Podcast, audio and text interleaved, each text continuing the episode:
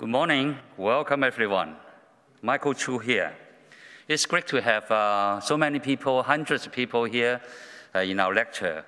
We, uh, we know we have people from Hong Kong, uh, from America, and from all over the world.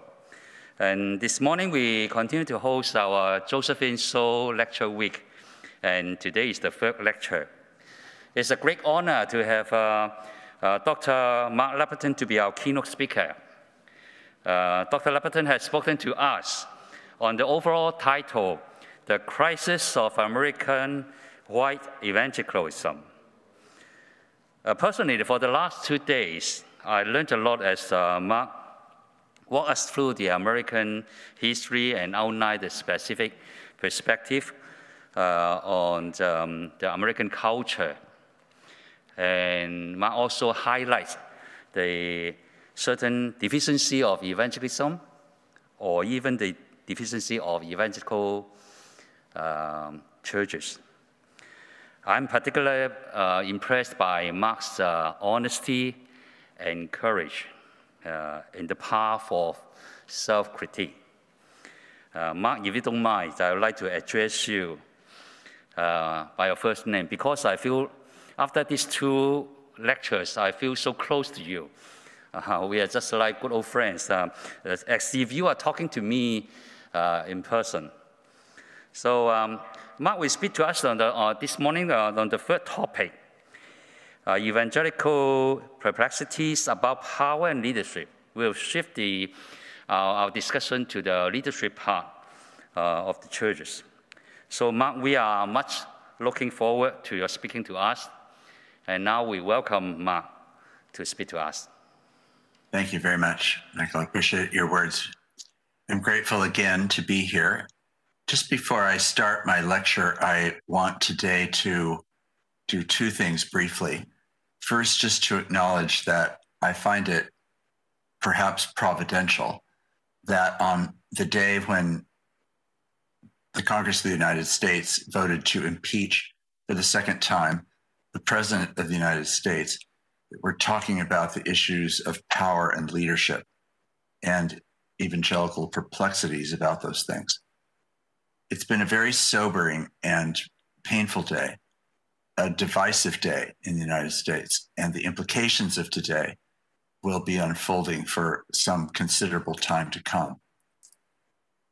I secondly want to just acknowledge that in this decision of the Congress, there is for so many different reasons, ways that the American white evangelical church is implicated and involved in the things that led up to this moment, and certainly in the implications of this moment as we go forward from here.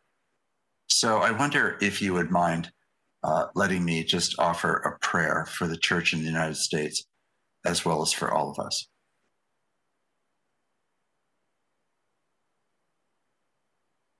Lord of all, it's to you that we come. You are the one who reigns in mercy and justice over all peoples and places. You are the one who sees us as we are. You understand the places in which we see clearly, and you understand the places in which our sight and knowledge are so confused. This day in the United States is a very dark day it's a day in which we acknowledge uh, some painful realities about our national life. And as we go forward, your church is implicated in both some of the causes of why the problems exist. And also, we pray by your grace, a church that might be able to be used by you for the renewal of the church and the renewal of a nation tonight as we pray here and in the morning as people pray throughout Asia and in Hong Kong in particular, we acknowledge that it's your lordship, your power, your leadership that we need far above and beyond any human agency. So, in humility, O oh God, we turn to these issues tonight, acknowledging how much we need you to speak, to guide, to confront, to transform us in the name of Jesus Christ, who reigns with humility and power. In Jesus' name, amen. So we come tonight to consider evangelical perplexities about power and leadership. We will reflect on issues of evangelical power that underline, crown, and even subvert its gospel and its witness. The history of the church has typically been told as the story of so called big men. That is, a man, usually, if not almost always, through the power of personality, gifts, opportunity, stealth, privilege of birth, and influence, to have written the story of the world. And I dare say this is true in the East or the West, it's true in the South and the North, whether the past or the present. We seem to be in a time of exceptional global power disorder and redefinition. Every continent has evidences of the turmoil that's going on inside the United States. It is not a time of world war, and yet, in so many directions, we see national and international collision, aggression, and hostility. Battles of war, including within and among evangelical Christians, are clearly afoot. All of this is, of course, in dramatic contrast to the description of Jesus that we see in Paul's letter to the Philippians, chapter 2, verses 1 through 8. Hear these words again. Have this mind among yourselves, which is yours in Christ Jesus. Though he was in the form of God, did not count equality with God a thing to be grasped, but emptied himself by taking the form of a servant, being born in the likeness of men. And being found in human form, he humbled himself by taking the form of a servant and being born in the likeness of men. And being found in human form, he humbled himself and became obedient to the point of death, even death on a cross. Jesus, as the ultimate, quote, big man, lays down the assumptions and prerogatives of power to live and lead in vulnerability and in weakness. Nevertheless, the big man assumptions occupy a very significant place in the life of the American evangelical church. From the 18th to the 20th century to this day in the 21st, we can point to the quiet, prayerful, faithful, often exemplary lives of members of the white evangelical church in the US and see many true signs of the fruit of the Spirit. Albeit, this can now only be said if we acknowledge that this positive legacy is often still intertwined with the subtle and horrific compromises and the absence of self criticism or repentance or lament and transformation that could have occurred it's often a story of hidden piety, inward piety, rather than public piety matched with justice. Susceptible as human beings are to seek a savior and a hero, it has been an easy assumption that God will raise up the leader. In a US context, that should be understood primarily, typically, as being white and male, to be a leader, pastor, and authoritative visionary voice. This archetype is so pervasive and influential, it's assumed rather than examined. This is necessarily accompanied by an image of a blond, blue eyed Jesus who serves the dominant interests of an evangelicalism that insists on seeing its image of Jesus, seeing in it, seeing in its image of Jesus itself, rather than letting Jesus see his image in us. On the other hand, it can be acknowledged with gratitude that the evangelical movement in the 20th century, with all of its blessings and sins, perhaps ironically and unselfconsciously, both contributed to and resisted the geographic repositioning of the center of the global Christian movement from being a story centered in the global north to one that's now clearly centered in the global south and in Asia. This is a cause for rejoicing and for prominence that is primarily about the Spirit of God meeting the people of God. This is really the story of God calling, forming, and using leaders around the world for such transformative change, not least throughout Asia. During the last quarter of the 20th century in America and elsewhere, we saw the rise of the megachurch phenomenon that has risen and also fallen because of the influence of the big man paradigm. A story of largely unidirectional, typically white male power in the United States. This means the need to acknowledge as such, as part of the observations of the 20th and 21st century white evangelicalism, it still operates largely in a colonialist framework, both in the US and globally. Several factors explain this. First is dominion, the theme of dominion. The specifically Christian theme of dominion has been one that has been informed, motivated, shaped, and subverted by our sense of the mission of God, the Missio Dei.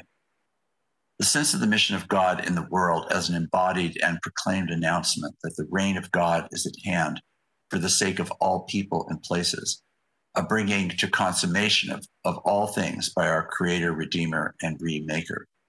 This exercise of divine dominion is for the sake of bringing to an end the groaning of all humanity and of Jesus and of the Spirit and of the people of God and of the whole created order for the sake of God's shalom and the well being of love and mercy and justice, harmony. The so called doctrine of discovery, which came into existence in 1493, was the act of Pope Alexander VI and played a highly influential role in justifying and shaping the Spanish conquest and the colonial project from that point on. The papal bull that the Pope put out gave permission and power to discoverers, as they were called, of any land that was not inhabited by Christians. And that if they discovered such a land uninhabited by Christians, then it was considered to be available to be, quote, discovered, claimed, and exploited by Christian rulers and declared that the Catholic faith and the Christian religion be exalted and be everywhere increased and spread, that the health of souls be cared for, and that barbarous nations be overthrown and brought to the faith itself. This doctrine of discovery justified all European claims in the Americas, and the premise justifying the Western expansion of the United States. A book that I would commend to you is a book written by Mark Charles and Soong-Chan Rah entitled Unsettling Truths, which explores this in much more detail. Many other books likewise have been written about it. This aligns with what had been seen in the Roman Empire Constantine's influence, medieval expansionism, and war. Yet, through the doctrine of discovery, the church is itself the initiator in the further coalescence of church and government collusion to use power in the name of faith for the sake of political, economic, and religious ends. It is the full fruit of what had long been operational, and it was unleashed in what continues in less obtrusive ways to the dominion mindset of some American white evangelicals to this day. The ferocity of the division in the US evangelical church even today, is in many ways unlocked by the doctrine of discovery. If you believe, as many do, that the ideological, political, and religious battles going on among, um, among white evangelical voices in the US has little to do with theology, it has more to do with power. Its roots for how that power expresses itself would be evident in the doctrine of discovery. The assumption is that these battles are an extension of the doctrine of discovery. That is, they now go on like an ever playing fugue line in music that undergirds and reassures many that this white normativity is the right track.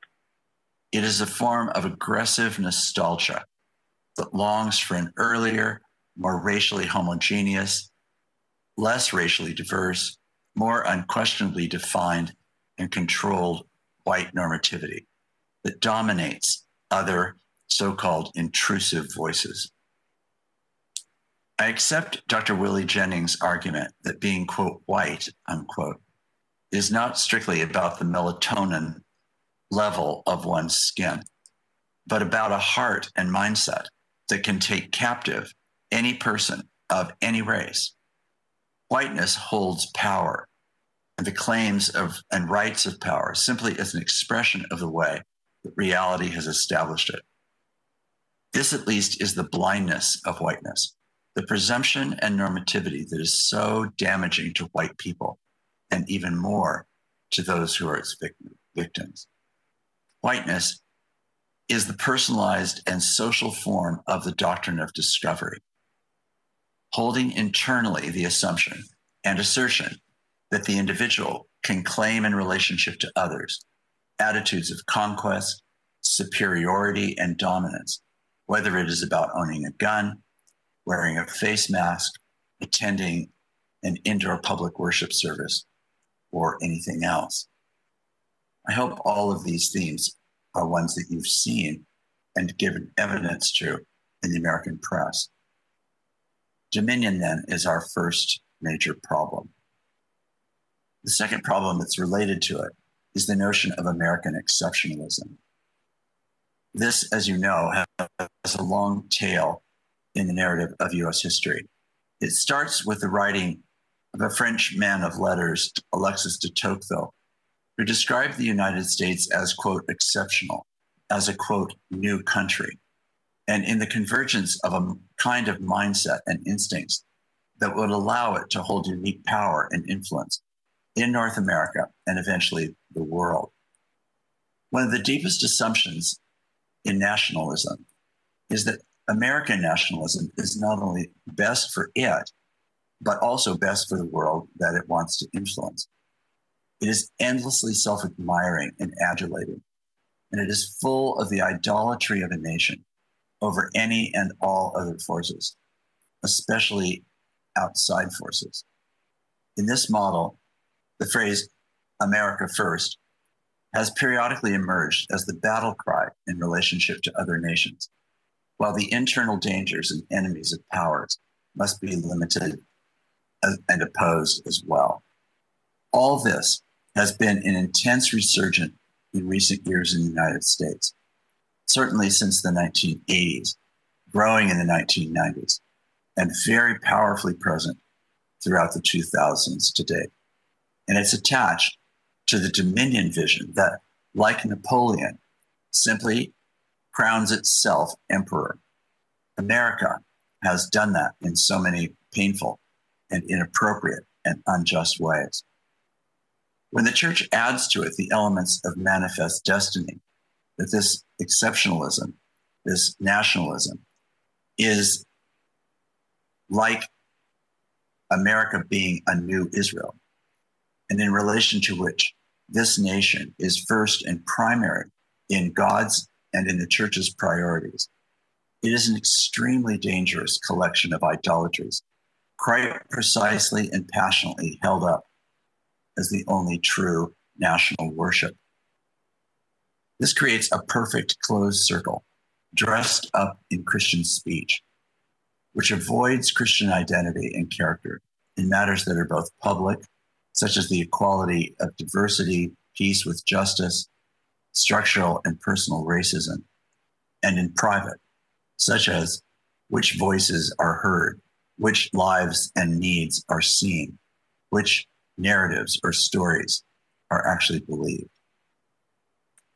So, dominion, nationalism. And the third is individualism. White evangelicals in the United States seamlessly pair the doctrine of discovery with deep seated autonomous individualism. That is, the individual autonomous self gets to walk through the world like nations did under the doctrine of discovery and make claim on peoples and places, jobs, voices, power, influence, and so forth. It's a tragic story. It's one of America's best and worst traits. The best side of this kind of individualism is the way in which it can be attached to a sense that individual independent are a reflection of being made in the image of God. They are the control center in personal, political, structural, familial, social, and religious life in the United States. It must please the individual. Unlike Ubuntu in Africa, I am because we are. The American slogan is more nearly, I am because I make myself. This means that power is finally personal and that the community, whether in church or society at large, are always in third place behind family and tribe. In the end, the culture in which American evangelical lives and often thrives is on the grounds that each person and their own will and personality and priorities and values should be placed at the center of everything. And so much of America's ethical and moral history, even to this day, around issues of human sexuality and many other things, are all reflections of this doctrine of discovery oriented, racially biased, individual pleasing form of Christian life that plays into a, convert, a consumerism that's measured by the satisfaction of church members and not by wisdom or by faithfulness. This kind of distorted ecology of faith and mind, heart and will, to call Jesus Lord, Lord, but completely separated from actually doing the will of God. The inward private conversion of a disciple or the response to the altar call to getting saved is an especially white evangelicalism. The Bible is, of course, clear about the value of the individual and the need for each of us in the body of Christ seek to seek and find God. But the weight of the scriptures rests on the calling of a people, not just an individual, to be God's own people. And for the call of the ecclesia, that is, those the called out community, to be communally called out into one new humanity as a sign that we collectively, not just I, who once was dead, have not just been revived, but have actually been made new as evidenced through our living into a new communion of unlike. The immigrant escape from Europe and many other countries since has infused in the evangelical movement in the United States the preference for finding and maintaining your tribe America can at times be a melting pot, but that is not the common experience of many. Instead, we are a collection of social, racial, and economic tribes, with the white evangelical tribe presupposing itself to be always in the lead. The communion that crowns the communion. That is really the way that it's often organized. I will confess that for me personally, one of the most painful parts of the history and influence of Fuller Seminary is the church growth movement. In a well researched and motivated beginning, Donald McGavran on Fuller's faculty desired to help the gospel reach more of America, not just one by one, but in a larger, broader, more communal sense. He knew this meant a gospel that was attuned to context this led him to the discovery, sociologically, that people come to faith faster and simpler if they do not have to cross a cultural threshold. And if the gospel is embodied in a contextually appealing and in a, excuse me, in a contextually appealing and recognizable way. In some ways, these are not only legitimate, but valuable insights. On the other hand, what these insights become is a rationale for what is known as the homogeneous unit principle, and what later becomes the marketing motivation for growth through gathering simply people who are similar, not gathering people through the lens of a diverse group of people with a kingdom vision, a brokenness and remaking that moves from nothing less than death to life. Instead, we call people to join the church as an accommodation to their social context, assuring them that they will find there many who are just like themselves. What is offered in this way, then, is simply a gospel that is about appeal, a warm, positive, life affirming appeal, and a communion of people of those who together believe that, quote, their needs are being met. Conversion comes to mean that we are putting trust in God's eternal hope and having a personal relationship with Christ that can become nothing more than getting God to give us good gifts for our sake and for the sake of others that we know and love. Poignantly, what is not being offered or discipled into many people's lives is the fundamental, comprehensive revolution of kingdom recreation. We make we take the phrase in Corinthians, all things being made new, and we attach it to the impact of simply saying yes to an affirmation of faith.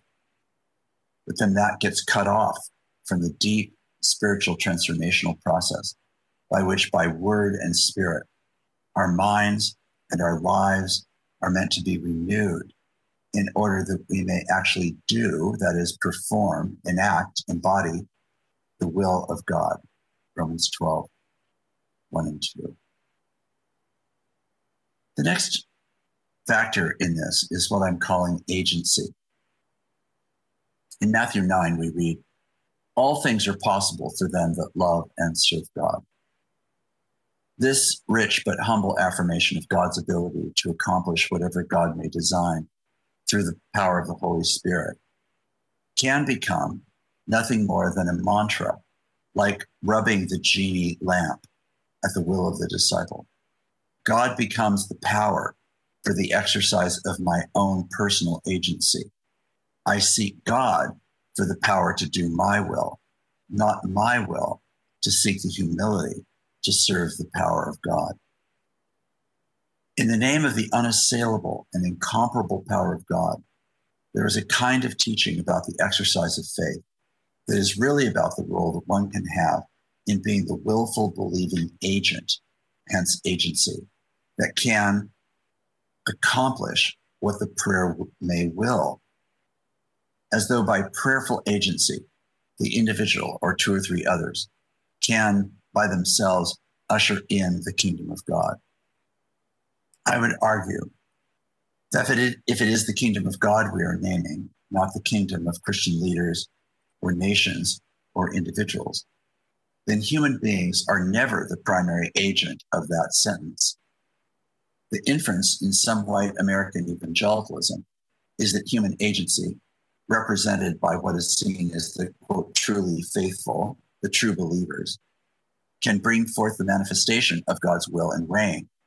It is prayer without doubt, often meaning without humility or self critique or acknowledged finitude or fundamental bias that produces blessing. The best history I know of of the prosperity gospel, as an aside, is written by Kate Bowler and is in a book that she has written entitled Blessed. She examines and studies firsthand how this agency theme is managed and described by prosperity gospels, by prosperity churches and preachers in the United States and beyond. Agency, in the way that I'm talking about it at the moment, is really just a personalized form of dominion. That is, exerting the power of our vision, personality, or desire. The important quality of how we have been made in the image of God can be another good gift turned into little more than self interest We are made to exercise agency in the world. When we hold it in the way that often has happened, it plays into what I call consumer Christianity, in which human agency and desire occupies the pride of place with the general assurance that this is appropriate because God wants to give us, quote, the desires of our heart, Psalm 37. But agency in Israel's life is at the heart of the prophet's critique in Isaiah 58. Israel has taken the worship practices of God's people and used them, the prophet says, for their own purposes, such that worship ends up being about them and not about God. No wonder God says this is as if worship, that is, worship that pretends or claims to be about God, as if they were going to actually live in a righteous way. Instead, instead of honoring and using their agency to serve Yahweh, in fact, their worship, as the prophet says, is about themselves. This is a story of agency gone to seed without any fruit. The fruit of the Spirit is meant to be productive. And it's meant to be productive that shows itself in ways far beyond productive agency in the bounty of our own self interest.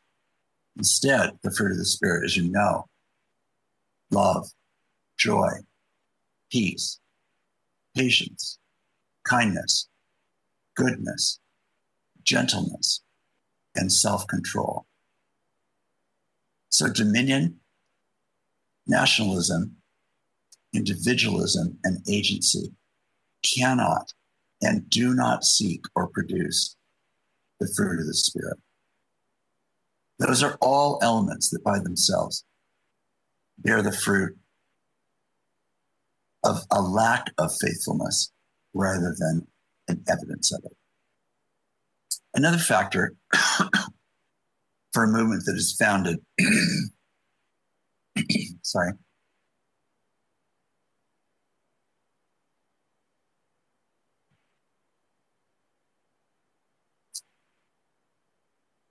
Christianity and evangelicalism, sorry, is a is a movement that is founded on the belief that God gives us the peace that passes understanding. And yet, fear is a significant feature that motivates American white evangelicalism, particularly so for its leaders. There are different fears that correspond to different possible threats. We could start with theological or doctrinal fear. Part of a danger of favored status is then the possibility of losing that status. Fear and anxiety grips a lot of evangelical leaders and pastors who then wonder about speaking the truth when the stakes are high. And if they get it wrong, or if people don't like what they say, the loss can be aggressive and destructive. In some cases, it is built into a self dependent theology of salvation as though a person is really saying, I am saved by having the right theology. And that can mean that my salvation is mine to win or lose. Will I or won't I be saved depends on me, not depending on God and what God has done in Jesus Christ. So the issue then becomes do I have the doctrine right? Or am I too dangerously close to quote wrong doctrine, wrong belief, wrong communion, wrong practices? All of those things being things that Jesus himself was accused of. This kind of an approach to fear is about boundaries. A boundary that is about who is in the circle versus who and what is outside the boundaries of God's grace. Minding the boundaries for oneself or one's family or church or denomination or one's nation and so on means that we are fearful about getting it wrong the ever present need to be sure that we are getting it right, that our people are right, that our tribe is right, that our church is right, that our denomination is right, that our seminary is right. With one, within one week recently, I received five phone calls from very experienced pastors who called to talk about the fact that these pressures around fear were going to mean that they themselves feared that they would be fired and that they would not be able to find another job because of being judged unacceptable by leaders around them. Within a couple of weeks of receiving those phone calls myself, three had been fired, and not only fired, but then maligned. This is the evidence of what I'm talking about. Another category of fear has to do with the ever present danger of, quote, the world versus the flesh, quote. The premise here is that faithful disciples are vulnerable to being consumed or shipwrecked by the ubiquitous presence of sin and evil in the world. At any moment, our enemy is seeking someone to devour. And therefore, disciples need not just the tools of spiritual warfare, but the continual readiness for spiritual battles. This tends to stimulate in our brains the kind of neurobiology and the moral worry that makes finding, naming, and embattling enemies an obvious and continuous necessity for many. History has shown the likelihood of this progression and the historical evidence, not least in exploding numbers of denominations in the 20th and 21st century. In the century of God's greatest wars, the 20th uh, of the world's greatest wars in the 20th century, it is plain that enemies are real and that the church must be alert and aggressively self-protective. It's a fearful posture that ironically pushes away and down the very, lo- the, the very lost in need of the evangel. This fear plays readily to a spiritual fight or flight response, which fear often evokes. Both a fear of fighting or flight or fleeing, both toward those inside the church and toward those in the culture. It fosters the likelihood of approaching discipleship as embattlement. Now, clearly, the New Testament uses this imagery. I'm not in any way arguing that. I'm arguing for the way that it's a dominant theme and for what it is that Christian leadership should do about that theme. The first response of fighting takes up force of various kinds in order to defeat the opponent.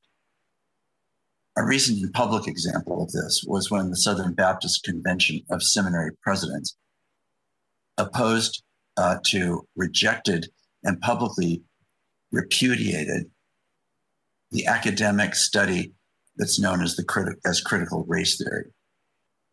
This school of thought, critical race theory, attempts to understand the dynamics of racial justice and, impre- and oppression. When the seminary presidents of the Southern Baptist Convention condemned critical race theory, it did so out of a fear that the critique will do damage to the church. But by condemning critical race theory, they expose at the same moment, unintentionally, the underlying fear that the denomination's originating racism will be exposed. Ironically, their condemning action reveals so pointedly that they see CRT, that is critical race theory, as the real enemy, rather than the underlying controlling racism that debilitates them and their gospel. By drawing the battle line, as these seminary presidents did, they fought what they saw as an enemy, that is, a stand in for the real opponent, maintaining the embattlement profile that is so important to their theological and cultural sensibility. And it was done by white, male, evangelical leaders displaying their power to name and control their sense of the reality narrative while masking their fear and their denomination's fear of losing their white supremacy.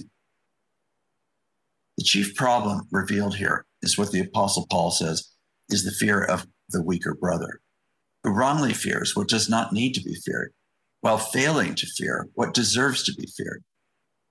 The fears of many American white evangelicals is a set of fears that center on them, on their perceptions, their social location, their beliefs, their tribal interests, rather than on what matters most to the kingdom of God?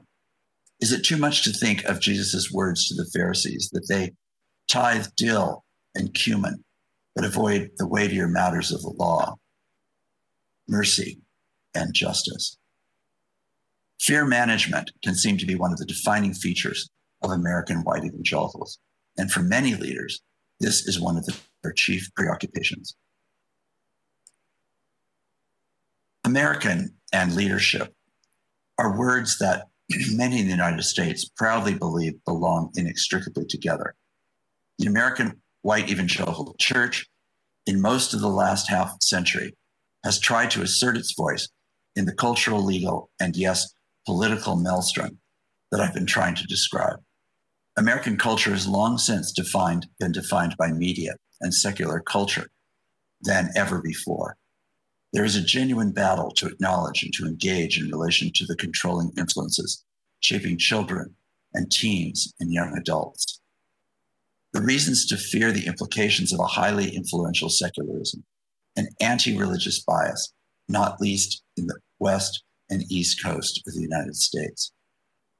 Now, nations around the world have marveled at the pervasive religiosity of the United States and the high percentage of Americans who believe in God and worship regularly.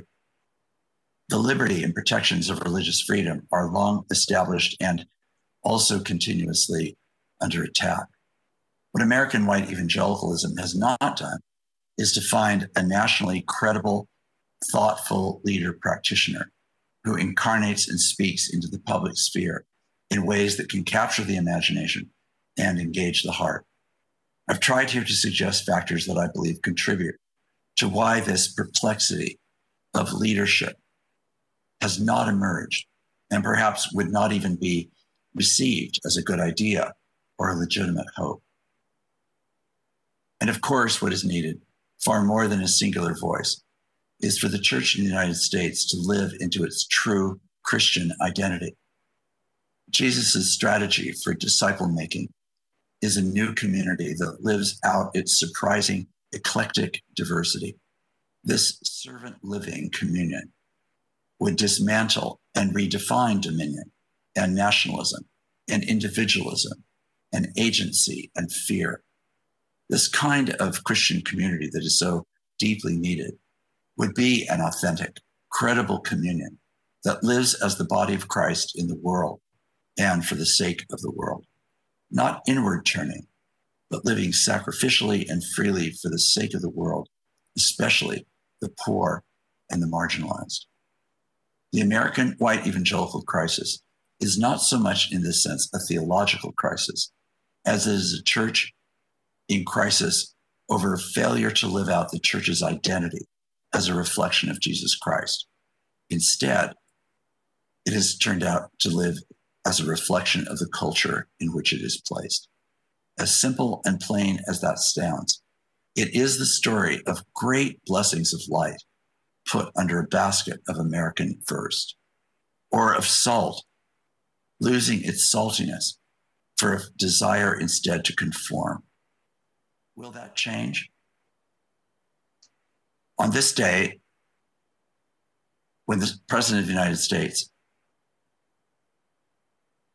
has been treated in the way that he has by Congress, in such a legitimate and defensible way, shows the barren fruit of the American evangelical story being identified more with power, secular, political, social, economic, cultural power, than by the life, death, and resurrection of Jesus Christ. It's only the latter that is the hope of the world. Let me pause there and welcome my two respondents. Thank you, Mark. Thank you for your very um, perceptive discussion of uh, leadership, particularly the, the, leadership of the American uh, white evangelicalism and the churches. Um, you also outlined uh, quite a few factors which governs uh, the uh, or defines uh, our identities um, uh, as a leader in the Bible. I'm particularly impressed by the last point, the, the, the fear, the factor of fear, that really always um, shaped how we behave, how we perform, how we um, uh, relate to one another. So thank you very much. It's um, uh, a lot of um, um uh, insight into that. So uh, now may I ask um, Dr. Jean Lee and Dr. Bernard Wong, uh, our uh, uh, dean and our associate dean to come forward to give their response. Uh, well, I'd like to ask Jean first.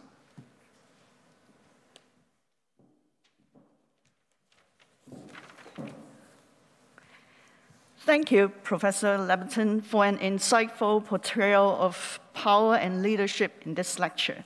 In particular, I appreciate the personal and contextual narratives you include in these lectures, allowing us to integrate theories with reality for a deeper understanding of the matter.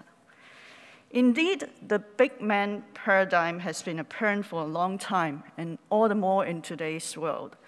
No matter what the dominant political system is, people do have a natural tendency to look for heroic leaders. I lived the narrative of a little lady in a big man's world. In my late teens and early 20s, I spent nine years in North America, studying and working in a big man's world. My first job was in external audit, a profession where you are pushed every year to advance a grade in the ranks. So quickly, I found myself a short, non-white, Asian female leading an audit team. Um, the other team is a tall, handsome looking young white males. I remember once when we walked into a client's office, the client immediately spotted the leader among us, greeting one of my white male subordinate with a warm handshake.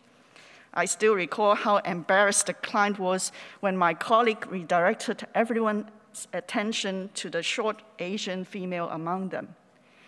Indeed, we are framed by our culture and context. We're bombarded daily with values and expectations that may only be partial truth.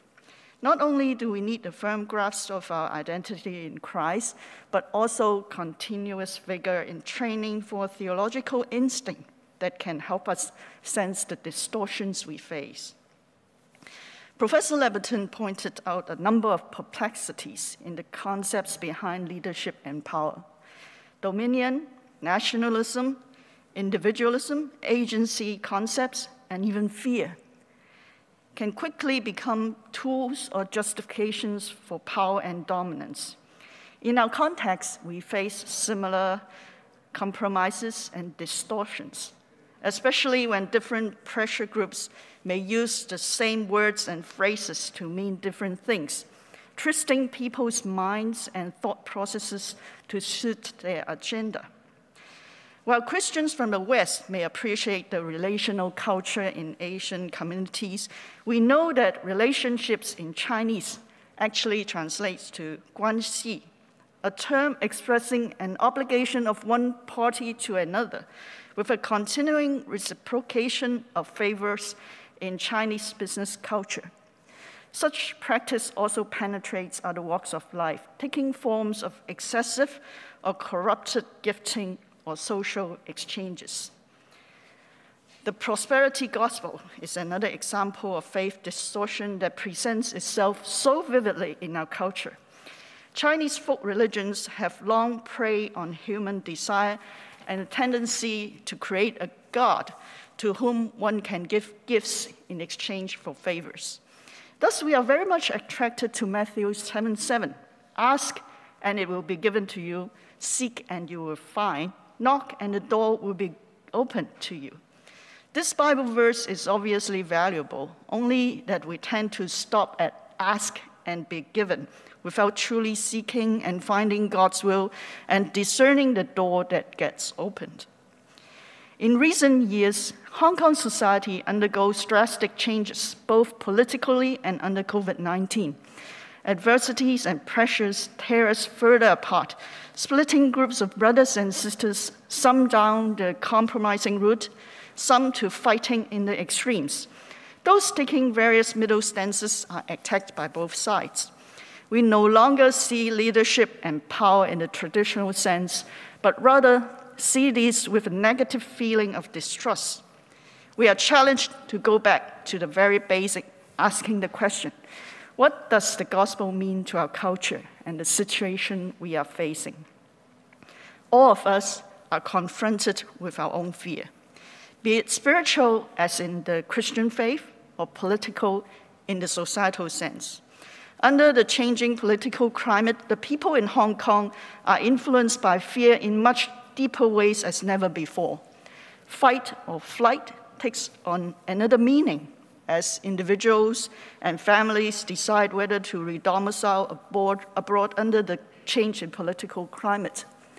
Hopefully, this decision process involves spiritual discernment and that the Lord continues to work in our midst, that our faith be strong wherever we go. We continue to pray for God's wonder in this special time of drastic change. The big man paradigm is indeed a sharp contrast to the description of Jesus in Philippians 2 1 to 8. The humble leader is a subversive paradigm. Even here, we encounter the easy distortion of James 4:10 and a few other verses that says, "Humble yourselves in the presence of the Lord, and he will exalt you." It is our natural tendency to live according to the system of this world so that we can get exalted or rewarded. Nevertheless, in discerning the Lord's work during this day and age, we observe the rising up of a generation of collaborative leaders rather than individual heroes. The next generation faces an increasingly complex and hostile world, yet they are individually gifted in various new and creative ways. Rather than trusting those at power to resolve all the problems, young leaders today rise to face challenges in their own sphere of influence in many different ways. There may be limits to what one can do while not in power, but in collaboration and in discerning God's will in this day and age, there can be no limits to the possibilities that open up.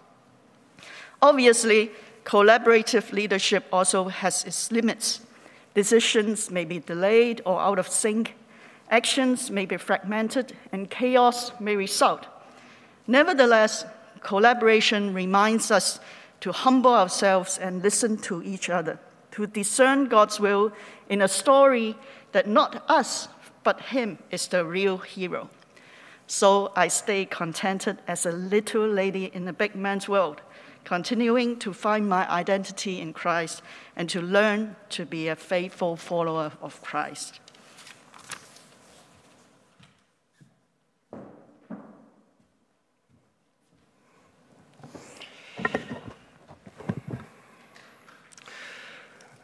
Thank you, Dr. Labberton, for your very insightful lecture.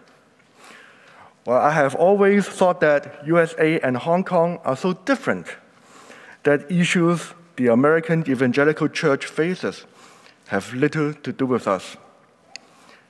Unlike USA, Christianity has never been the dominant religion in this part of the world, and the church has never risen to a position to influence our governments. Yet, your lecture reminds us that we share the same sinful humanity. Our desire for power, though manifested differently in different contexts, reveals our deep seated fear over survival and identity. Today, I will briefly reflect on how your lecture can shed light on the situation in Hong Kong. Dr. Labberton, you said that in European history, the doctrine of discovery is theologically justified and, and expansionism and conquest through power. And the land uninhabited by Christians is assumed undiscovered and must be claimed as part of God's mission in the world. I find an interesting parallel in a church planting strategy advocated in Hong Kong. This strategy, this strategy says that in the city, if no church exists within a radius of a few hundred meters, we should plant a church at the center. This new church will attract enough members to survive. While this sounds reasonable, It is actually the claiming of territory, not the need of people. That is the motive. A city area with no church also means no competitors, a condition favorable for church survival. Yet, this thinking is not unlike the scramble of territories by the European nations during the colonial era. While the colonizers wanted to reap resources from the colonies, the church wants to survive with enough members and dollars. Besides, successful business persons and professions are often invited to give testimonies in evangelistic gatherings. The assumption is that unbelievers will be attracted to the Christian faith by their success stories. While the Hong Kong church do not have much political power, we aspire to economic power, a power that is very appealing in this financial center of the East. Well, I must emphasize I'm not against evangelism or church planting. Yet, our desire for power can be hidden under our service to Christ. And the gospel we preach will then be different from that of Christ. Dr. Labberton, you, this, your discussion on fear is very insightful. I agree, I agree with your observation that fear is intricately linked with power. Our fear of losing things we cherish compels us to use power to hold on to them. For the American evangelicals, the fear of losing salvation leads them to forge a theology of correct doctrine, ethics, and even politics. The fear of losing favored status prompts them to draw boundaries, to identify enemies so as to condemn and destroy them. The Hong Kong church is indeed different. We have never had such favored status to hold on to, and we may not fear losing salvation. But we have other things to cherish, things we use power to hold on to. My observation is that Hong Kong people in general cherish stability and prosperity. The desire for a stable society for everyone to prosper economically has been in our DNA since the second half of the last century. Before the handover of Hong Kong to China in the 1990s, the slogan stability and prosperity was created to convince Hong Kong people that the handover would be good for the city. Indeed, the slogan captured the imagination of all. Naturally, the church picks up this culture. Christians understand stability to mean the freedom to gather and do ministry within the church building.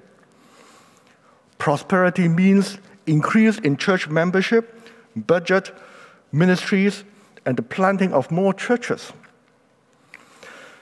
The recent political unrest and the pandemic make us fear losing this stability and prosperity. In fact, we have seen sharp declines in church attendance and donations this past year. And so our fear is actually not ungrounded. Well, long-time Christians fear losing the same church ministry or I would say, church services that they used to enjoy for years? Well, as fear is related to power, our response to the current threats reveals how we perceive and engage with power. The recent turn of events warns the Hong Kong church that we are under external threats to speak openly and truthfully especially against the political power. To maintain the stability of doing ministries within the confines of the church, some choose to keep silence in order not to provoke the powerful outside. Some attempts to appease or even support them. It is hoped that we can insulate the church from the power outside so as to maintain our power to control things inside, so prosperity can continue. However, it is not sure whether and for how long this barricade can hold. Church leaders who opt for this insulation from outside strategy also exercise their power inside by disallowing preaching or discussion of things political within the walls of the church. They argue that political discussion is unspiritual and disrupts church union. And thus, the theological justification for the policy of no politics in, in church is born. Out of the fear of uh, to lose internal stability and prosperity, combined with the fear of external power, a theology of spiritualization of the Christian faith and the practice of superficial church harmony results.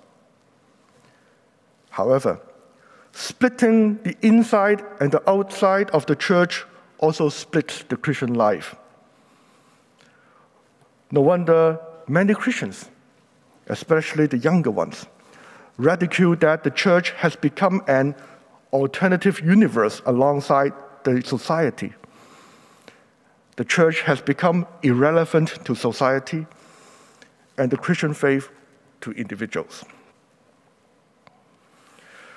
Dr. Labberton, you correctly named that our problem is the fear of the weaker brother, who wrongly fears what does not need to be feared, while failing to fear what deserves it.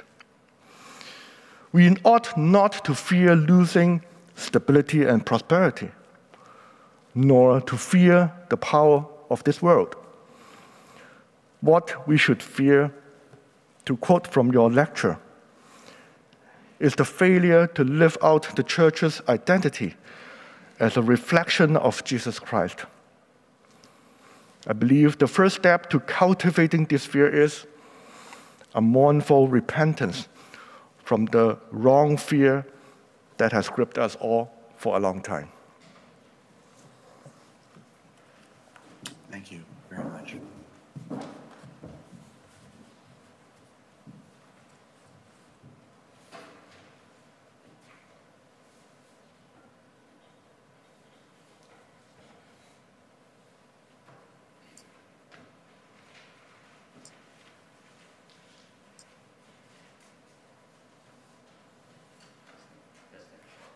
Testing, testing. Hello, friends. Uh, we come to the most uh, exciting part. It's the Q&A section. Um, I encourage you to post your questions on our website in the live stream page. Uh, all you need is just uh, scroll down the uh, web page. Uh, underneath the live stream page in the Putonghua part, then there is a Q&A section. Then uh, you need to fill in your name, and then you can proceed with posting your your question there. Your question could direct to uh, Mark and also to Jean or Bernard individually or all three of them. Um, we have around 45 minutes uh, for this part, but uh, we can see how it goes. Um, as the chairperson, I would like to take the opportunity to ask the first question. Mark, a question for you. Yeah. this is uh, personally, I would like to ask you. Now, you know, um, the last few days that you are very unique in uh, how you describe the phenomenon of the white evangelism in America. And in particular, sharp is that uh, you, you have a very, uh, uh, uh an approach of self-critiquing. And uh, this morning, you even come a step further, is uh, you would even critique your college, your Fuller uh, professor, uh, Donald McGavran. Now, yes, um, I think he, he, he had a, a, very innovative idea uh, with noble intention uh, to reach out um, to people with the gospel. But unfortunately, it's developed into a a theory of a homogeneous unit principle, and eventually it, have been used as marketing scheme or tactic, or even um, deprive the kingdom vision. So it's sad to see that, right? Um, I, I'm just thinking, as a church leader, as a pastor, or even theologian, what lesson we can learn from that? We have good intention. We, we mean good to do something, to set up certain policy or, or draft a, a, a theory, but eventually turn out nasty. What lesson we can learn from that? Thank you. Yes, thank you very much. I, I appreciate you coming back to that point because I think Donald McGavran himself uh, was making more of an academic observation, and it got turned into, uh, as you say, a pragmatic strategy for church growth and a marketing approach. And in that process, it built a church on very inadequate foundations. So I think what there are many things to learn. Uh, first, to give thanks that God can use even those, I think, misguided purposes to sometimes call many, many people, as has happened around the world, to faith in Christ. So I'm not denying that God can use such misguidedness. I it's the only reason I can even open my mouth on a given day is that God is willing and able to use misguidedness, which I probably exemplify more often than I would ever want to imagine. So I want to genuinely claim that. At the same time, I think uh, other lessons would include things like this. I think in that case, what got married together that didn't and shouldn't have been married together was really pragmatism with uh, blessing. And the assumption was that what worked is a sign of God's blessing. Well, all kinds of things work to bring about various results, but they may or may not be the evidence of the fruit of the Spirit, which is what I was trying to uh, indicate. So, what shows up and what then gets talked about is which church is the biggest church. Can any of us imagine that Jesus would ever be interested in that question? That he would ever have wandered around Palestine, as it were, and said, I wonder which collection of disciples are going to be the most numerous. That's just a, an utterly preposterous idea. But in American culture, pragmatism is a very, very strong influence. And the assumption is if it works, then it must be that God's in it. Now, in fairness, as we all know, in the wisdom tradition uh, of both the Hebrew scriptures and the New Testament, there's a very strong correlation that if you do good, good will happen to you. If you do bad, bad will happen to you. And some pragmatism is built out of an assumption that the laws of, of the reality of the world around us can give us clues to how to best live and practice our lives. So for some, that would be seen as a form of wisdom. But what it lacked, I think, in that case, was any degree of self critique. And I happen to know that there were a number of t- attempts to try to call that pragmatism into question by international voices who, who came to uh, Donald McGavran and Pete Wagner and people like that and said, this is, this is not a kingdom vision. This is an American vision of the church. This is about a kind of practical marketing strategy that at its core is not witnessing to the faithfulness and call of God in people's lives and in cultural uh, various cultural settings. That was unable to be heard, and obviously it went on, and is a very very um, it became a, a, global phenomenon with which uh, Fuller is still very closely tied. Sometimes, especially in international settings, I will have spoken, and someone will come up to me and say, "So, are you Fuller, or is church growth Fuller?" and and I say, well, church growth is part of Fuller's history. Uh, I'd like to think that I'm trying to do a faithful job of representing the Fuller of today. And those two things uh, touch, have, have overlapping uh, areas, but we are starkly different. So I think the lessons, to come back to your originating question, the lessons uh, that had to be asked were what's really happening here? What are the hidden and unrecognized assumptions? How do we listen to a wide and diverse body of Christ to critique an idea that may be, quote, wise within one culture, but be bankrupt in other cultural settings? And how do we let that actually make a claim? So, in a certain way, I would say, with all due respect to, to Pete Wagner and to Donald McGavran, especially to Pete Wagner, who I'm critiquing more than I am Donald, Donald I would say it was an example of white normativity. I sat in some of those meetings where, uh, where Pete Wagner was receiving the critique of international voices saying, this is an Americanism. This is not a gospel uh, kind of approach. And he basically just said, well, let me give you more numbers. Let me give you more evidence that, quote, it works. And he was unwilling to be critiqued by people whose voices were out of different cultural contexts, different theological frames. And he just more or less refused to listen or hear or respond to the change. Now, that would be an example to me of, of, of a very significant learning. If we're going to be faithful in the complex challenges of today, we have to listen to the context that we're in. Of course, we do. But we also have to listen to voices inside that context and beyond it that are um, that are going to complicate our story and have to cause us to, to do deeper reflection and consideration. So let me come back to one final point about this. When African Americans in America heard about the homogeneous unit principle, it felt like a rationalization and further defense against the separation of races in the United States. And a lot of the Southern churches that became Southern megachurches were churches built on the homogeneous unit principle, which was really a form of social segregation that was built into the assumption of how the church should be founded and what will enable it to grow.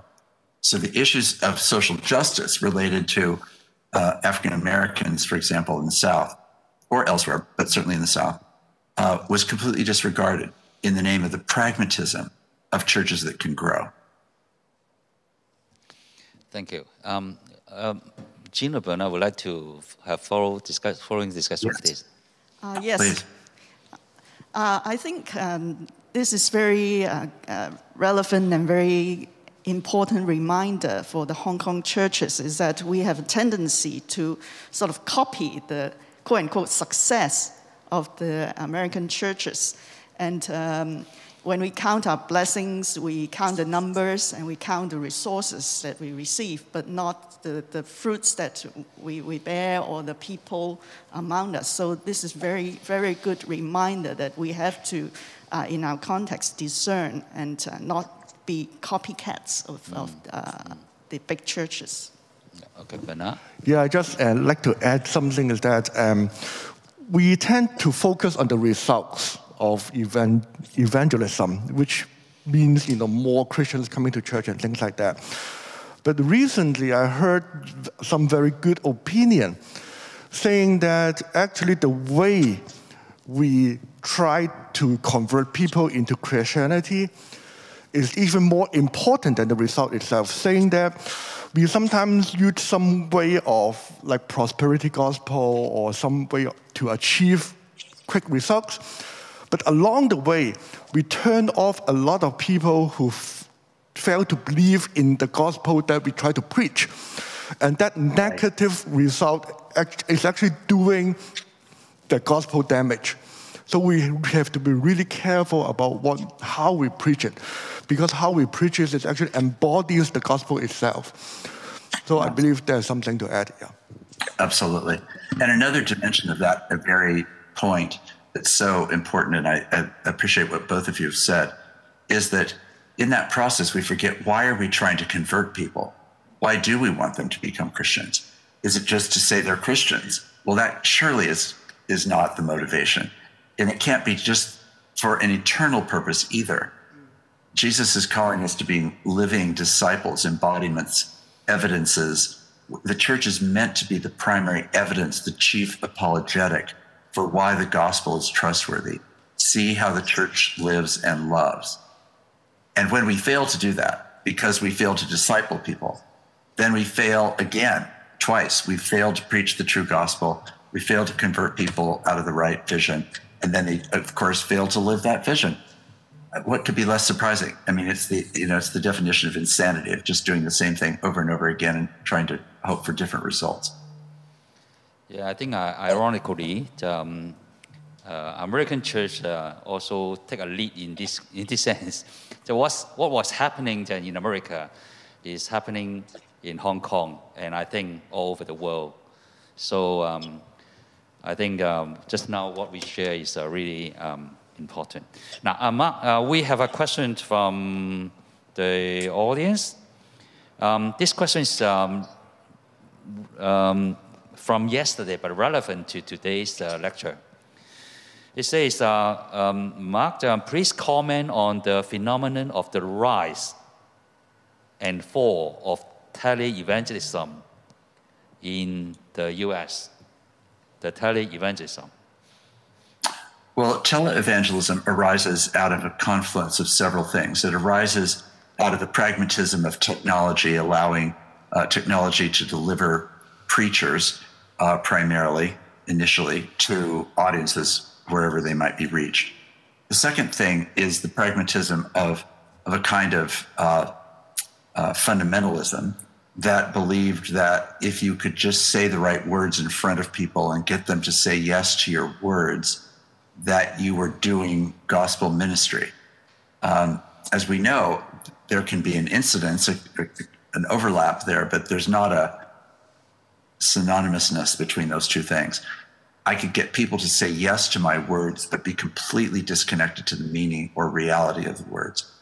And again, in the distance of telecommunication, people might write in and send checks and ask for prayer, but often their lives are wildly distant from, uh, from the gospel itself.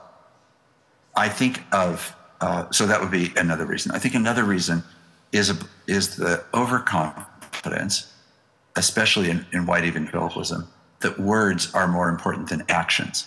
So I think the fact that uh, the, especially Protestantism in general, and American white Protestantism especially, I think, has given primacy of place to language and to public speakers who are, let's say, tall, white, educated males, that sort of a model, the big man that I was describing.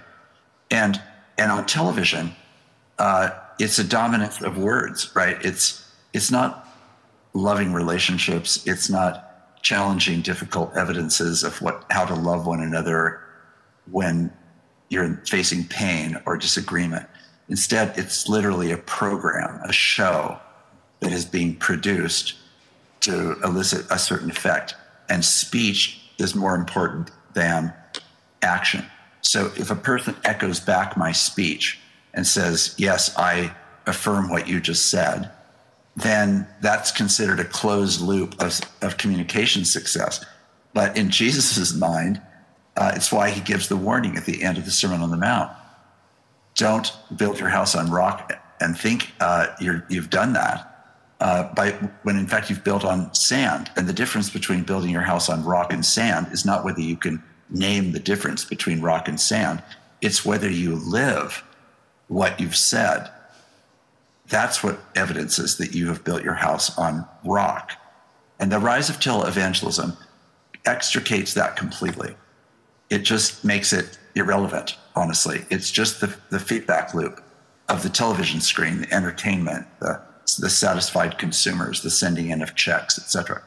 And um, its, its implications are literally unseen, unpracticed, um, and so forth. I hope I hope that makes sense. Um, there's so much to say about that subject. Okay. Um, any more comment on this? Okay. No. Okay. So, um, Mark, um, another question for you. Yes. Um, self-criticism is crucial for church. And thank you for your self-destruction of dominion and nationalism. However, if white America embrace this self-criticism and not seeing the true influence to the whole world, what will happen? Well, it's very, a very sober question. Um, I think the Christian language for self criticism would be words like confession and repentance and lament and if the church, if any expression of the church is unwilling to do those things, which are so basic to a grounded truth telling spiritual life, then I don't think we're interested in actually being the church, in which case it can and should die. Uh, I think it's I think it is as as pragmatic as that. Here I'm using pragmatic to say it's as consequential, it's as natural as that. A church that's not going to tell the truth about itself, confessionally, lamentingly, is not a church that is interested in being changed into the likeness of Jesus Christ. And then we just become a social movement that does whatever that group of people decides to do, and they may decide to do it in the name of Jesus.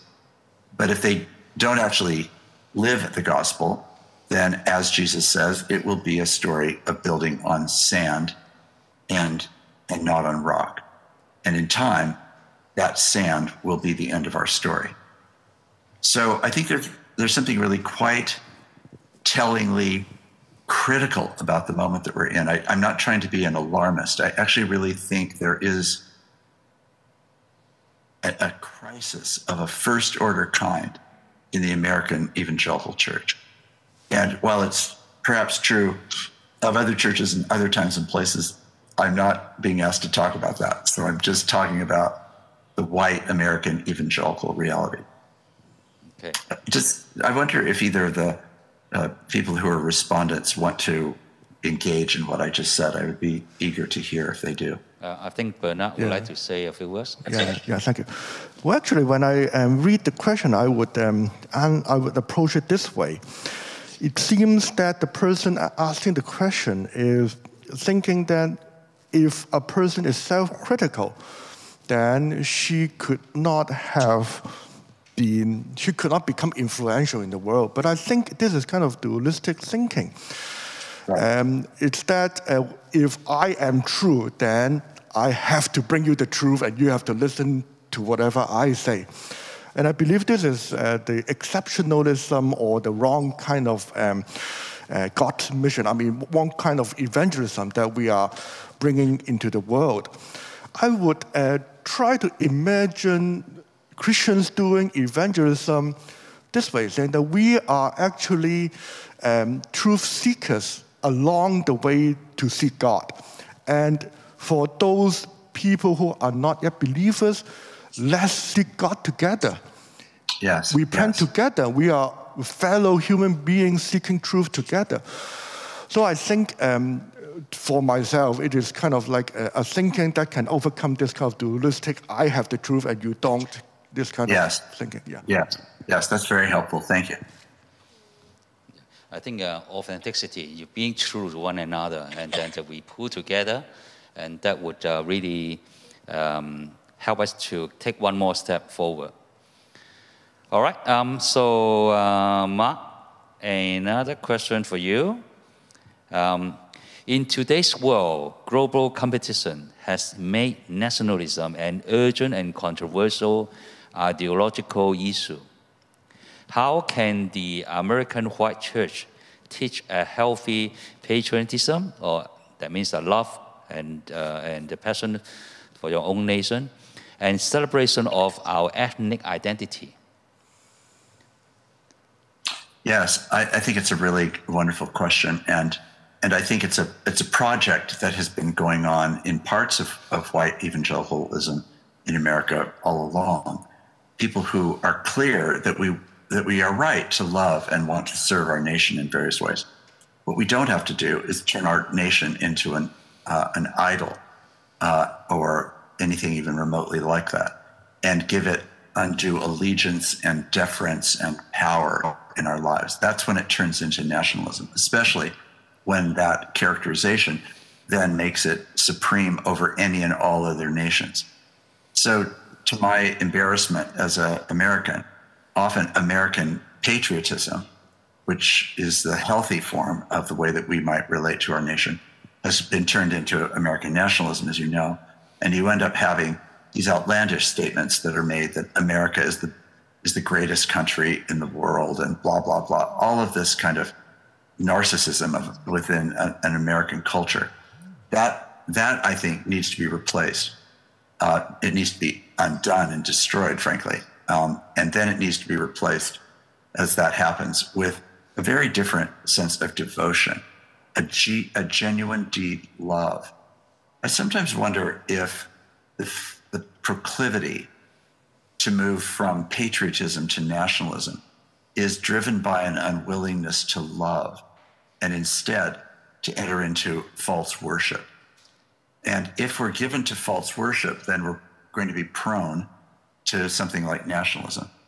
If we're given giving ourselves to the task of genuine love, servant love, especially as Jesus has, has exemplified it and taught it, then it calls us to a different way of seeing our neighbor, a different way of listening, a different way of, of, uh, inf- of understanding and empathizing with other people.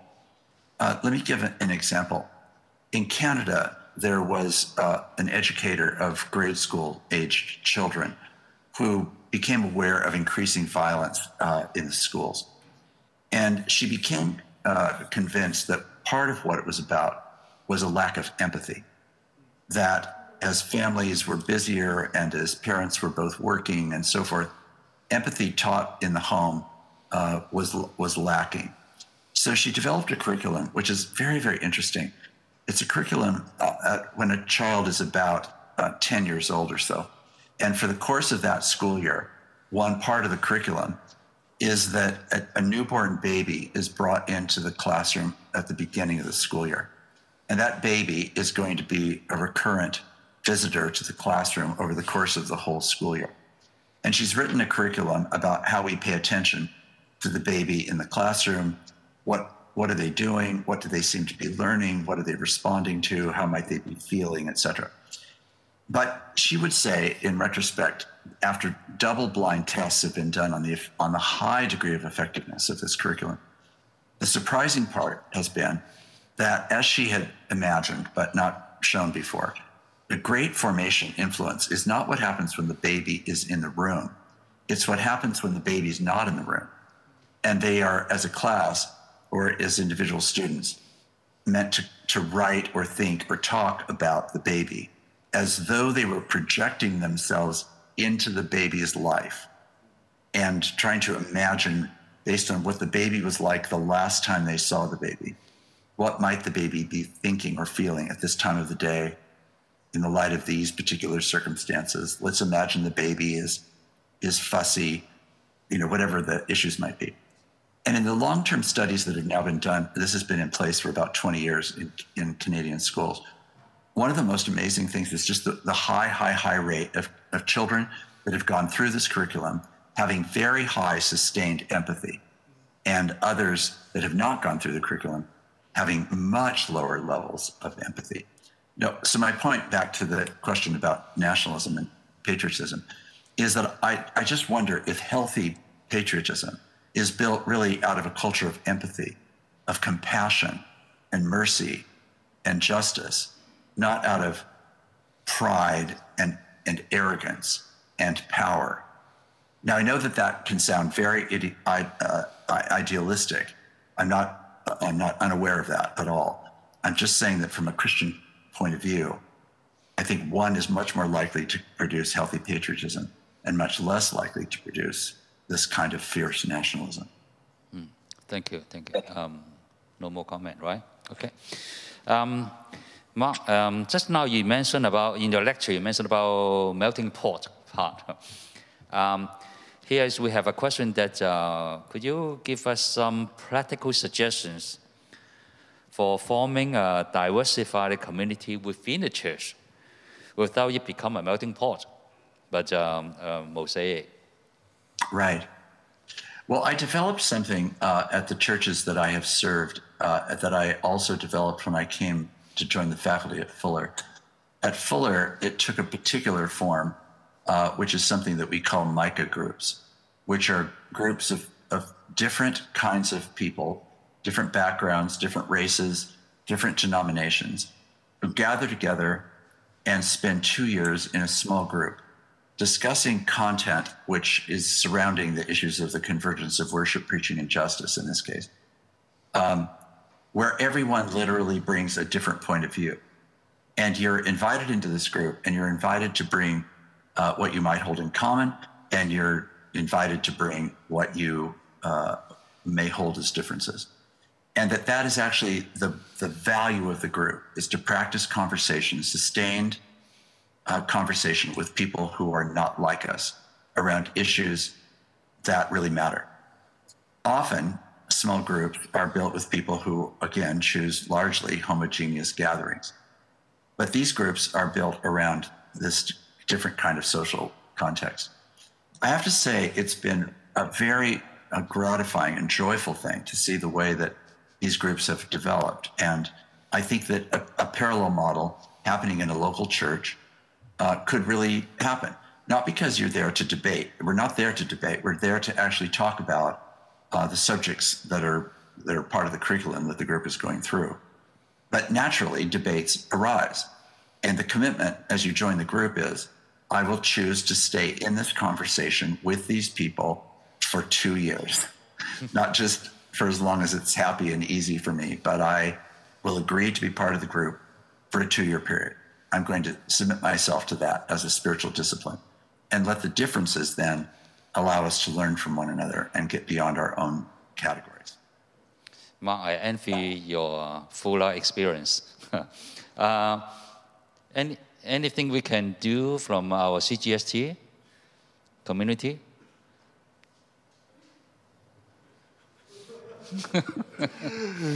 I guess you're looking out at our response. Because it- uh, it is we have a dean and associate dean here.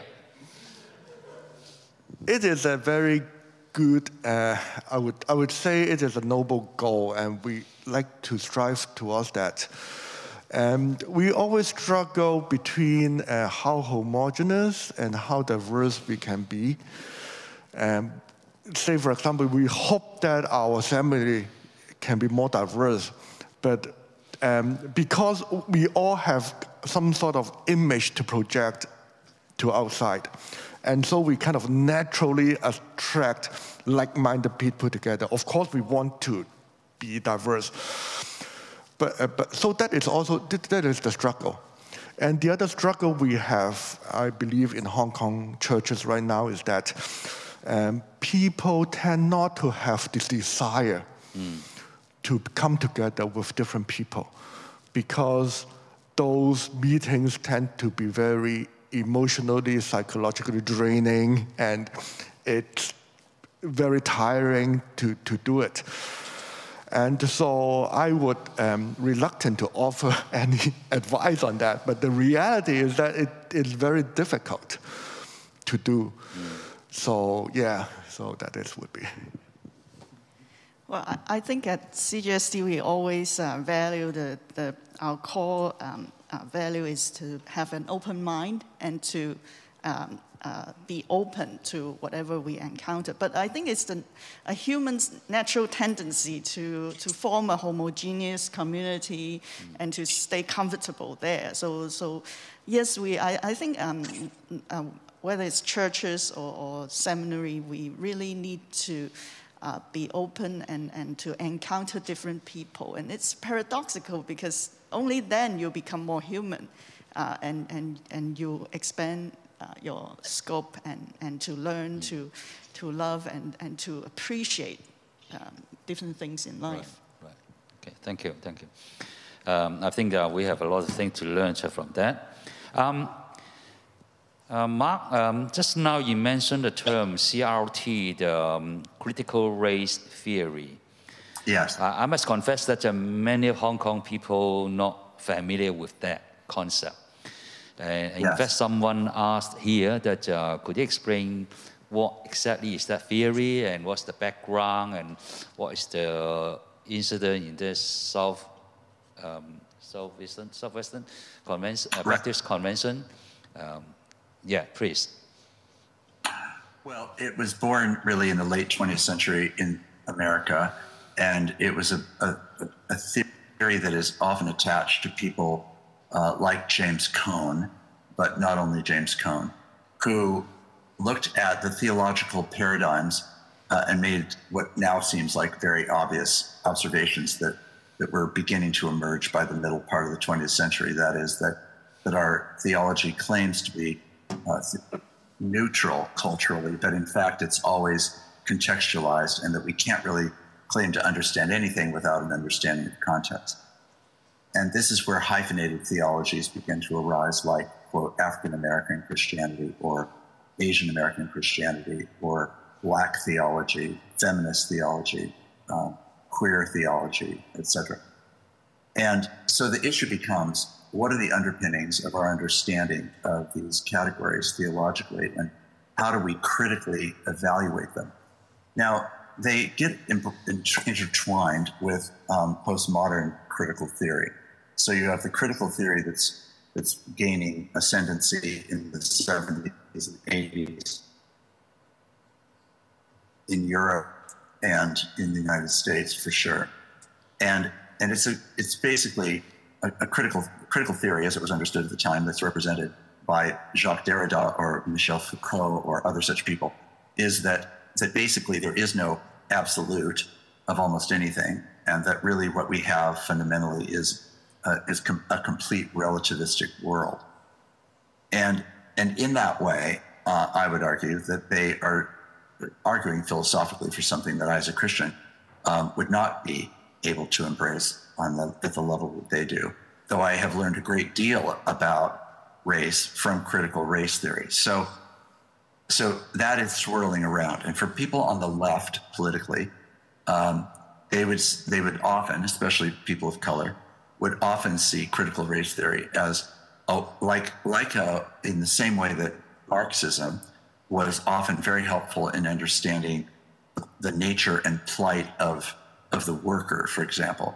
They would say this is really a great set of tools to be able to dismantle white normativity, for example. And, uh, and therefore, they would want to use critical race theory. And what happened uh, is that then a lot of people, in order to reject the left for different reasons, have said, oh, the problem is critical race theory. If it, it should be repudiated. That was what I was discussing today. And it should be repudiated because what they want to affirm instead, uh, though they don't usually say it this plainly, is that they want to defend white normativity and they see critical race theory as the problem. Whereas what I was trying to get at is that the problem is not critical race theory as a certain theory. It's not the theory that's finally the problem. It's the actual racism that's the problem. And uh, whether you want to examine it through the critical race theory or through some other mechanism, um, it needs that needs to be addressed not the theory itself. So to make the theory the problem rather than the actual condition is what I was trying to address. I hope that clarifies it for any who might have been confused. You can certainly find plenty online about critical race theory. And a lot of it is Marxist and a lot of it is uh, very adamantly uh, anti Christian. Um, I just think, like any good theory, though, there's a lot to be learned all the same. Just now, the person asked actually uh, he already Googled it, but um, yeah. I think he wants to know a bit more inside the story. That's all. Yeah. Yes. Okay. I, I hope I provided that. Did you want yeah. more? Yeah, I, am fine. I'm fine. I'm fine. All right. Okay. Um, one more question. Um, the question asked us: uh, We in Hong Kong received the gospel handed down by the West. You know, the Western missionary from America from Europe come to Hong Kong, from China. So we receive the gospel in this way. Uh, but the gospel handed down to us probably mixed with American culture, American tradition, but most of the time we don't really recognize that. So the gospel might be become incompatible. The gospel we receive might not might be incompatible with our own culture and our, our government here. So, any suggestion for the Christian in this part of the world? Yes. Well, I would say that no one knows anything purely and uh, neutrally. We all are knowers in locations. So there's no way of of uh, getting rid of every element of white American evangelicalism any more than there's an, an ability to get rid of a certain kind of uh, cultural bias or tendency or whatever it might be. Um, so let's let's not go for the absolute purity. Let's just go for something better than what we have.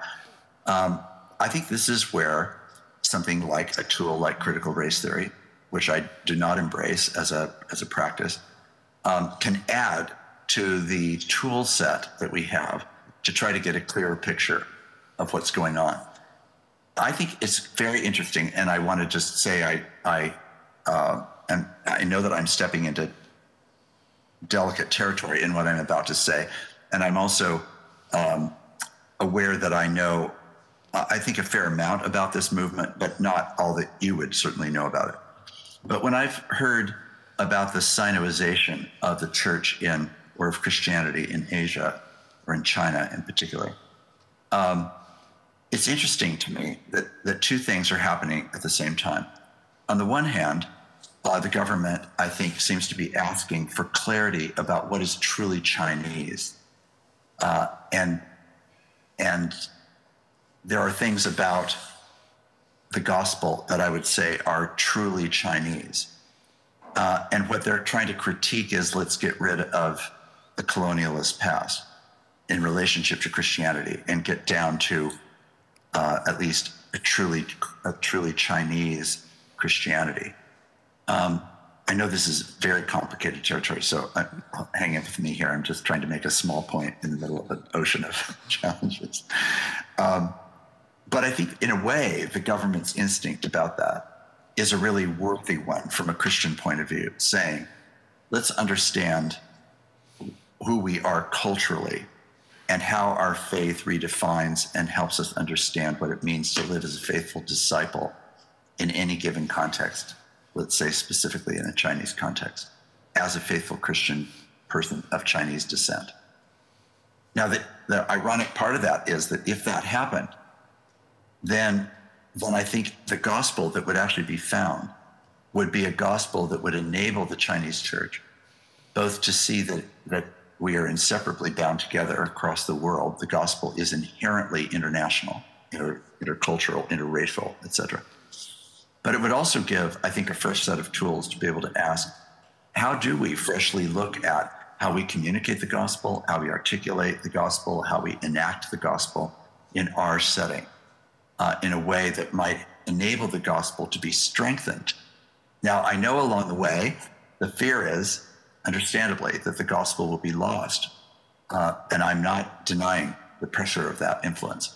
Um, and here, having now ventured into this dangerous and complicated territory, uh, let me especially ask my two responders to engage with us, please, with me. Rescue me from the trouble I've just gotten into. okay, thank you, thank you. Uh, yes, please. Maybe uh, um, I totally agree with you. Um, um, uh, Dr. Labberton. But um, I'd like to add something onto that is um, I believe for um, Christians that are not in America, like in Hong Kong, we receive the gospel, we are influenced by the American church a whole lot. But I think uh, one important thing for us to do is to understand in what context did that gospel, that version of the gospel came about. Right. And so actually the lecture that Mark you gave these few days very important for us because um, the what I quote unquote the American version, I mean there is a lot of truth and treasure within that, we have to say. Yeah. But of course, there are some pitfalls that comes together with the version. And there are historical and contextual reasons, cultural reasons why, why it all came about. But I believe for us in Hong Kong, when I first, uh, you know, turned to Christ years ago, the version that I listened to very close to the American version. It was until I came into seminary and learned theology that I started to realize that the gospel is so-called much wider or has much more different perspectives to look at.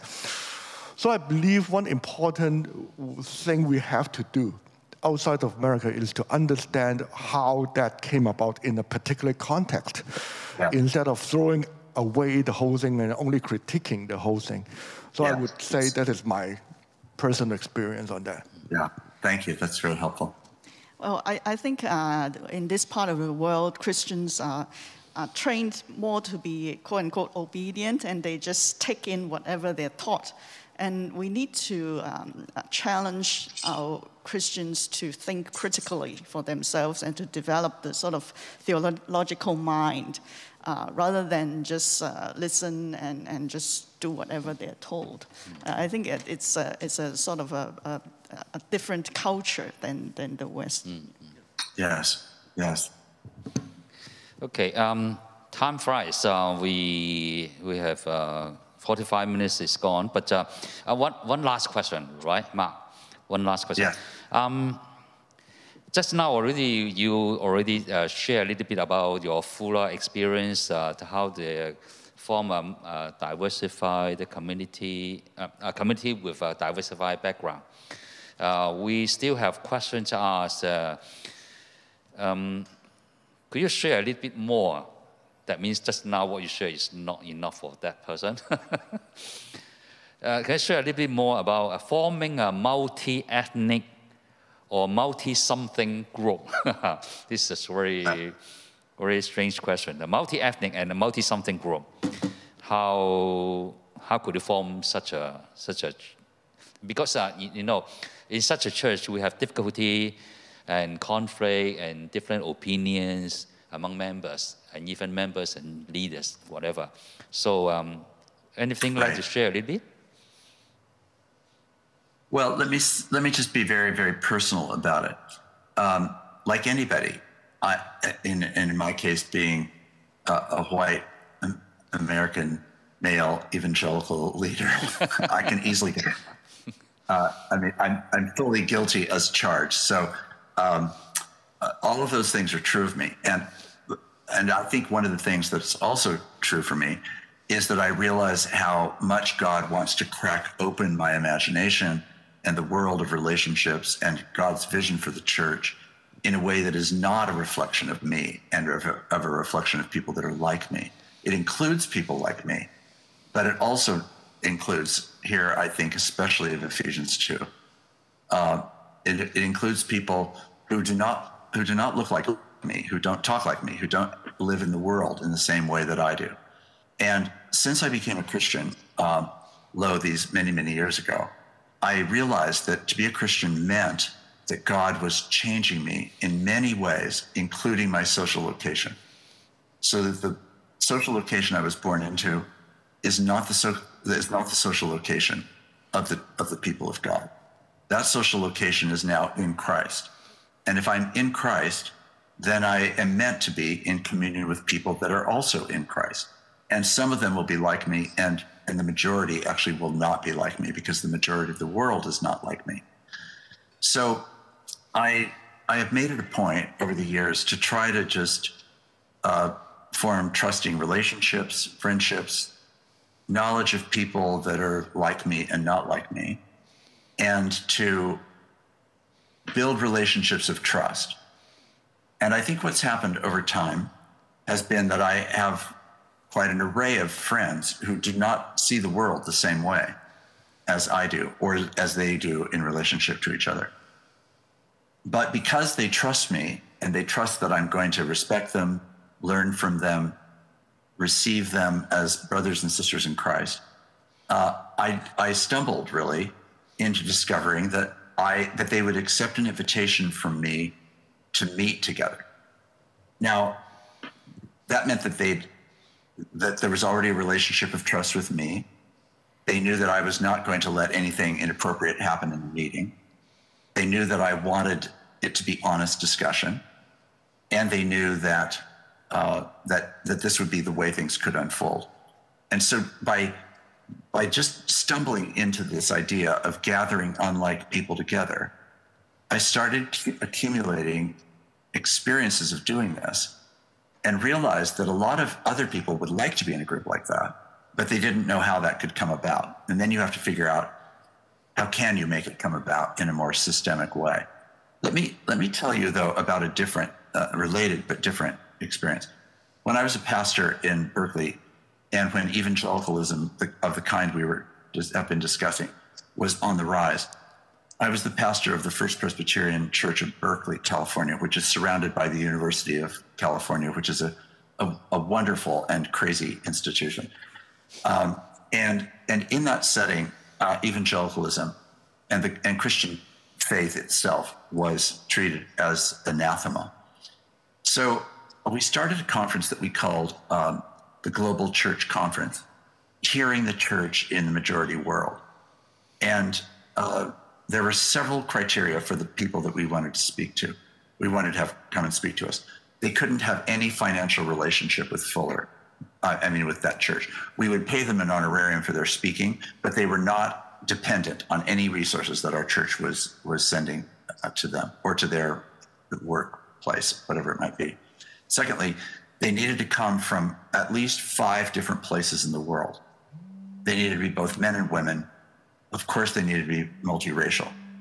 And and the the topic from the first year, just so that you know how long these subjects have been uh, have been living with me. I think the first church conference, I mean, the first global church conference was, um, let's see, it would have been in about 1995 or so. So for at least 15 years, this conference, which continues on to this day, invites people from around the world to uh, to come and speak around a theme. And that first year's theme was evangelicalism, the gift and the problem. In in that setting, on the very first night, these five people from different parts of the world had gathered to give these in-person lectures. And before the the conference had even begun, uh, we were together talking and praying, and and there was some laughter that went on in one corner of the room. And I said, "What's what's the laughter about?" And they said, "Well, we've just admitted to each other we tried to think of reasons not to come to this after all." and I said, "I said, oh, that's fascinating. Why did you think about not wanting to come?" And they said, "Well, because we actually believe that you mean it when you say." Mm. Come and tell the truth as you would in your own setting not for an American audience, but as you would tell the truth in your setting, we believe you actually want that to happen. But the thing is, no one in America has ever asked us to come and tell the truth as we would tell it in our setting. They've asked us to come and tell the truth to an American audience that would please an audience and hopefully, potentially, gain some financial support for the mission that they were involved in, rather than telling the truth. Now, that was that was really poignant. It was exactly the purpose of these conferences. And the reason why they've gone on year by year is to stimulate and make public, in a way, the practice of a public conversation, of watching people uh, combined together, all in Christ, but from different parts of the world, with different points of view around the same topic, and show us, in doing so, how to do this peaceably and wisely and honestly. It had to be honest. It can't. It could not be um, some kind of easy deference to the other. It had. It had to actually take on the thorny questions that we were trying to work out. It was an amazing experience, and by the end, there were people who, uh, in our final little group time together privately, were weeping over how significant this had been because they had never been invited into that sort of experience. And fortunately, that congregation was able to receive it. And from there, uh, the practices of growing these kinds of groups increased. I hope that's a helpful answer. Yeah, yeah, yeah. indeed. Thank you. I think uh, your, your personal story is, um, speaks a lot uh, and, and recapped of what you mentioned, the points you mentioned earlier. So, any more follow up? No? Okay. So, um, Mark, um, this morning indeed very terrific. Then we can um, hear words from you, words of wisdom, and also you stimulate our stimulate our our thought um, in a profound way. And also, I really appreciate your way of answering questions. Very gentle, very clear, and thank you very much. So we look forward to tomorrow's uh, the final lecture. Uh, we continue to pray for you as well.